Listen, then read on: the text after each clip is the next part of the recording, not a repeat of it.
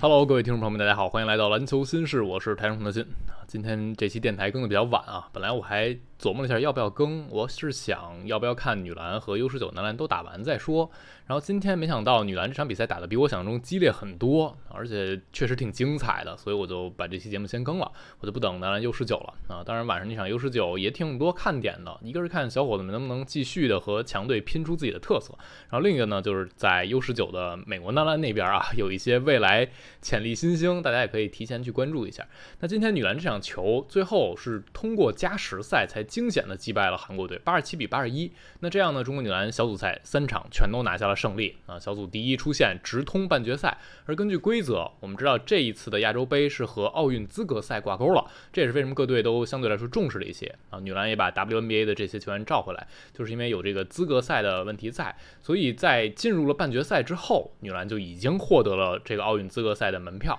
也就是这一次赛事的一个小目标已经达成了。那我们先拿到了奥运资格赛门票，当然这不等于直通巴黎了啊。明年二月还有一个资格赛要打，那个打完才能够通过那个资格赛胜出进入巴黎奥运会。那所以今天啊，在小组赛最后一场拿下这场胜利是值得肯定的。但是为什么打得这么惊险，打得这么艰难啊？很多人说中国女篮是不是退步太多了？因为我们知道去年女篮世界杯的时候，中国队和韩国队打过一场，那小组赛。中国当时是稀里哗啦就把韩国给干掉了啊，一百零七比四十四，赢了六十三分啊，非常残暴。但是今天只赢了六分球，还是加时，为什么？我得给大家稍微介绍一下这个前提啊，就是首先中国队目前的这支中国女篮肯定是比去年那支要弱的啊，因为首先你的核心轮换球员缺了不少，李月如受伤没有在这支队伍里，黄思静以及武彤彤都是受伤没有在这支球队里。然后呢，我们还看到的是啊，这支球队有两名。主力的后场球员王思雨还有杨利伟，去年在世界杯打的也相对来说比较出色的。他们这届的比赛的状态明显不理想，一个就可可能是他们的个人状态没有那么好，另一个是他们两个人都有伤病的因素在啊。因为我们看到之前的报道说，五月份的时候，王思雨还在澳大利亚那边去治疗自己的肩膀的伤病啊，当时是有手术和保守治疗两种方案，应该是在四月左右去诊断的，最后决定的是保守治疗。那这个保守治疗当时给的一个恢复期是八到十二周。大家都算一下，你从比如说四月中旬开始算，八到十二周，也就差不多六月底是在十周左右的这个节点啊。如果是按照十二周来算，王思雨现在应该还没有完全康复呢。另外，杨利维也是，他在今年 WCBA 的时候，他在呃总决赛期间也已经是带伤作战啊。他的脚踝最后我们看到有博主发出来，肿得非常非常厉害，左脚脚踝。所以虽然已经过了这么长时间，三个月了啊，但你可以想象中间这个恢复伤病啊，整体调整状态都会消耗一些时间。所以两个人确实从从身体上，从比赛感觉上，都和去年是不一样的。那你就数一数，这五个人可以说都是去年嗯世界杯上非常亮眼的球员。李月如是内线的支柱，和韩旭能够有一个互补。李月如是更擅长在低位做一些传统的进攻。黄思静锋线上的大锁，有一定的高度，有机动性。王思雨和杨利维是两柄后场上的尖刀而且他们在有一些的反击中啊，组织中都有很明显的作用。而武彤彤去年世界杯打得非常出色，那那个节点李梦受到伤病困扰的时候，受到自己身体状态困扰的时候，武彤彤几乎成了小李梦了啊，成为了一个阵地战主攻的发起点。所以这五个人。嗯，要么今天不在，要么就是状态不够理想，所以中国队的实力和去年比是相对来说是明显有一个下降的。而韩国那边，其实他们今年这一支球队可能比去年世界杯要出色一些，因为我们看到今天韩国那边可能给大家印象最深的就是他们那中锋哈和韩旭对位，拿了二十二分，八个篮板，三个抢断，两个盖帽，数据也比较全面。他朴智秀啊是在 WNBA 效力的，而他去年不在那支韩国队里。啊，他是刚被召回来的，时隔一年重新回到韩国国家队，所以你看到去年世界杯那场球，韩国高度上和中国差太多了。那场球中国篮板球比韩国多一倍。二十九个篮板对五十八个篮板，而今天这场球中国也赢篮板，但是韩韩国有一个内线的支点以后，你还是感觉完全不一样了。所以此消彼长之间，两支球队差距确实没有那么大。但是我们还是得说，呃，中国队实力明显应该还是在韩国之上。那可是你得承认的是，今天韩国打的是挺出色的。今天韩国从一开场，他们的侵略性、攻防两端对抗强度以及针对性，我觉得都都挺好的。啊，大家得承认他们的出色，你才能够啊去认可中国女篮这场比赛，他们克服了。多大的困难？今天韩国一上来，他们的嗯对抗强度给的很高，呃，付出了一些犯规的代价。第一节的时候，韩国犯规明显比中国队要多，有一些球是冒着犯规的风险去抢的。啊，你吹了我就认了，你要是没吹，我可能就直接抢断反击。所以第一节一上来，中国队是有一点点懵的啊。本来其实中国队他们的处理球能力就没有去年好，阵地战的时候攻坚能力没有去年好。那今天碰上韩国一上来强度给的很足，所以第一节中国队就九个失误球啊，非常非常多失误。所以一上来一节就已经十二比二十一落后了。那进入这么一个深坑之后呢，中国队就需要咬住啊，需要有一波流，或者需要有一些防守反击打出来才行。所以这场比赛从头到尾都很艰难啊，因为李梦和韩旭两个支点作用是非常明显的，直到第二节的中间的时段，王思雨才通过一个突破的攻坚，造成了犯规，站上罚球线，他的罚球得分是中国这一个夜晚啊第一分和李梦、韩旭完全无关的。之前中国十九分球，十六分是来自于李梦或者韩旭，然后剩下还有一个三分球是金维娜进的，那个球是李梦和韩旭打一个挡拆，是一个战术配合，李梦直接分球到左四十五度，金维娜投中啊，那是一个李啊李梦的助攻球，所以王思雨的那个突破是。今晚的第一分啊，今天下午的第一分，那个时间点你会感觉中国的阵地战攻坚是真的非常困难的，而且一开始第一节是因为失误非常多，所以大家就变得更拘谨啊，有些反击可能不敢推得特别快，或者不敢长传，然后阵地战呢又因为害怕把这个球失误掉，所以不敢做一些危险呃有侵略性的传球，也不敢突得特别深，总是突到一半就停球，所以就显得由于啊你的阵地战就变得更困难，就非常依赖韩旭和李梦两个个人能力比较强的球员。那好在呢，就是首先中国队是真的有巨星，韩旭和李梦今天这场比赛都撑住了。韩旭从上半场开始就撑住，他整个前两节打满，一秒钟没歇，十五分七个篮板仨盖帽。上半场攻防两端，韩旭存在感十足。那如果没有韩旭，可能上半场中国落后的就更多。所以上半场打完的时候，中国是三十二比三十八落后六分球。然后我是觉得女篮可以在第三节的时候，首先把心态平稳下来，然后就是防守强度能不能提上来，同时讲究一些防守策略，以及在进攻一端稍微的减少一些三分球的出手，可以增加侵略性，去主动的找一些身体对抗。然后下半场的时候，我们看到啊，郑威指导做了很有针对性的人员的调整和策略上的调整。第一点，他把李源和张如两名球员放进了下半场的先发里。李源是一个今天这个夜晚明显比王思雨和杨磊维状态更好的后卫球员。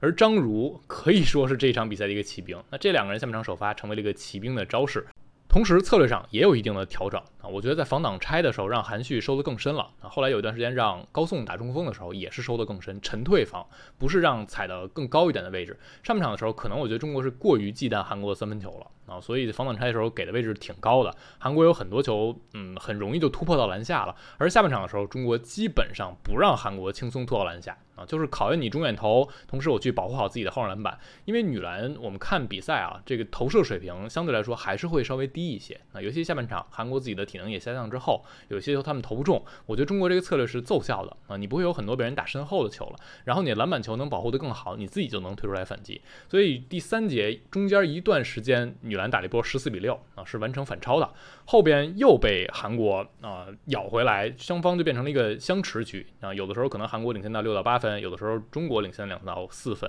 嗯，因为整场比赛，我觉得韩国在防中国的阵地战的时候，他们策略布置的很有针对性。因为中国很喜欢打的一招，就是把韩旭拉到弧顶啊，他是有一定策应能力的。而且韩国有一个炸中锋，把他们那个朴智秀拉出来，这个时候底线可以做一些 flex 掩护，就是横向的掩护，给其他的中国的球员制造一个篮下的机会啊。比如有的时候有高送之前的场次里啊，然后像呃李梦是有这个身材优势的，但是今天韩国防的特别有侵略性。这一个防守防这个 flex 掩护都是先对抗，然后去绕前干扰，不让你接球。这个时候中国很多今天往篮下吊球都失误球了，那这个一招一直都用不起来。所以那个节点我就出一主意，我说能不能适当的让李梦去打一些身材上的优势啊？比如李梦可以利用小个儿给李梦掩护，让他去吃对方的小扣位。然后后来我们发现，可能嗯，中国女篮没有布置这样精细的让小个儿给李梦掩护，但是李梦确实面对自己的对位人，他也是有自己的身材优势的。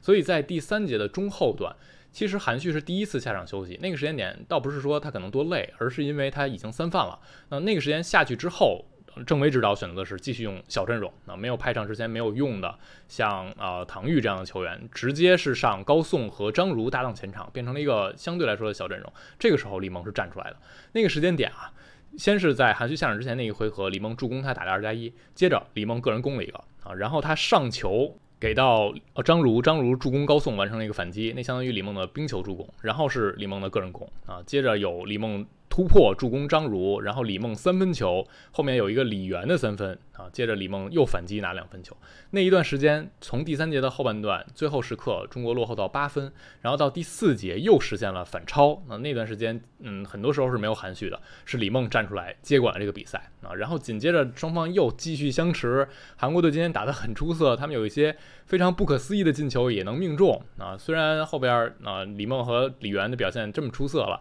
但是韩国又咬回来。所以双方在常规时间是战平的。中国有最后一攻，接近八秒钟的时间，但那一攻呢没有布置给到李梦手里啊。我是觉得可以给李梦，是变成了一个李源的弧顶挡拆之后的突破，然后被盖了，进入了加时赛。进入加时赛呢，我还是对女篮很有信心啊，因为你会感觉明星球员是在我们这儿了，以及韩国那边的很多球员也有犯规麻烦。韩旭是四犯，但对面的核心二十三号金丹飞，包括他们的。啊，中锋朴智秀都是也是也是四犯的，所以进入加时赛之后，真的是拼意志品质了。那那在这个节点，你会感觉中国我们前面提到的两位巨星李梦和韩旭依然是能站出来接管，然后两个骑兵李源和张如，张如有一个非常漂亮的假手递手啊，以及李源有一个非常关键的三分球。他在第四节和加时都有三分球，很关键的三分进账啊，所以这四名球员可以说接力的闪耀，把这场比赛给收了下来。那这场球看完之后啊，你就感慨，嗯，有人会调侃李梦和韩旭打得像粘梅一样啊，确实，我觉得这是一个褒义啊，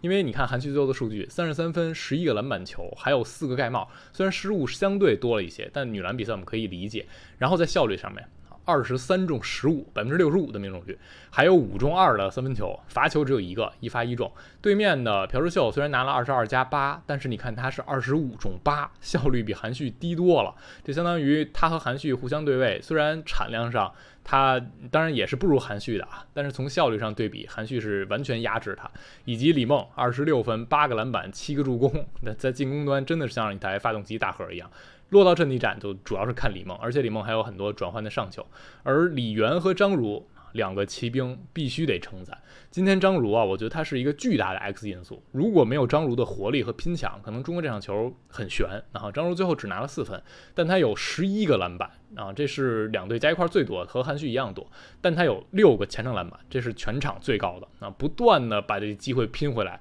还有五个助攻以及两个抢断。啊，你会感觉张如一上来，他的活力是真正让你觉得中国这边能碾压韩国那边的。啊，其他的对位可能显得韩国那边活力更足一些。而李源呢，今天在下半场啊变成首发之后，很。谨慎啊，打得很冷静。我一直很喜欢李源，一直从东京奥运会的时候，我觉得这个孩子很有灵性，打球很灵啊。今天他最后拿了十二分，四个助攻，三个篮板，而且呢还有一个抢断球，有两个三分球，心脏也比较大。我是觉得李源可以更有自信一些啊，尤其是在防守一端，很多时候防守李源会被对方盯着打。他身材显然是吃亏的啊，但我觉得他的力量没有那么的糟糕，他可以学习一下怎么用自己的身体力量给对方的下盘去施压，把自己的防守弱点弥补一下。因为还是那句话，女篮世界成功率没有那么高啊，只要你稍微的会给一些对抗，可能你身高完全是劣势，你也能够干扰到对方。所以今天这四名球员，包括郑维指导的用兵，包括最后嗯几次的从逆风球打到关键球，然后几次看上去很悬的情况之下，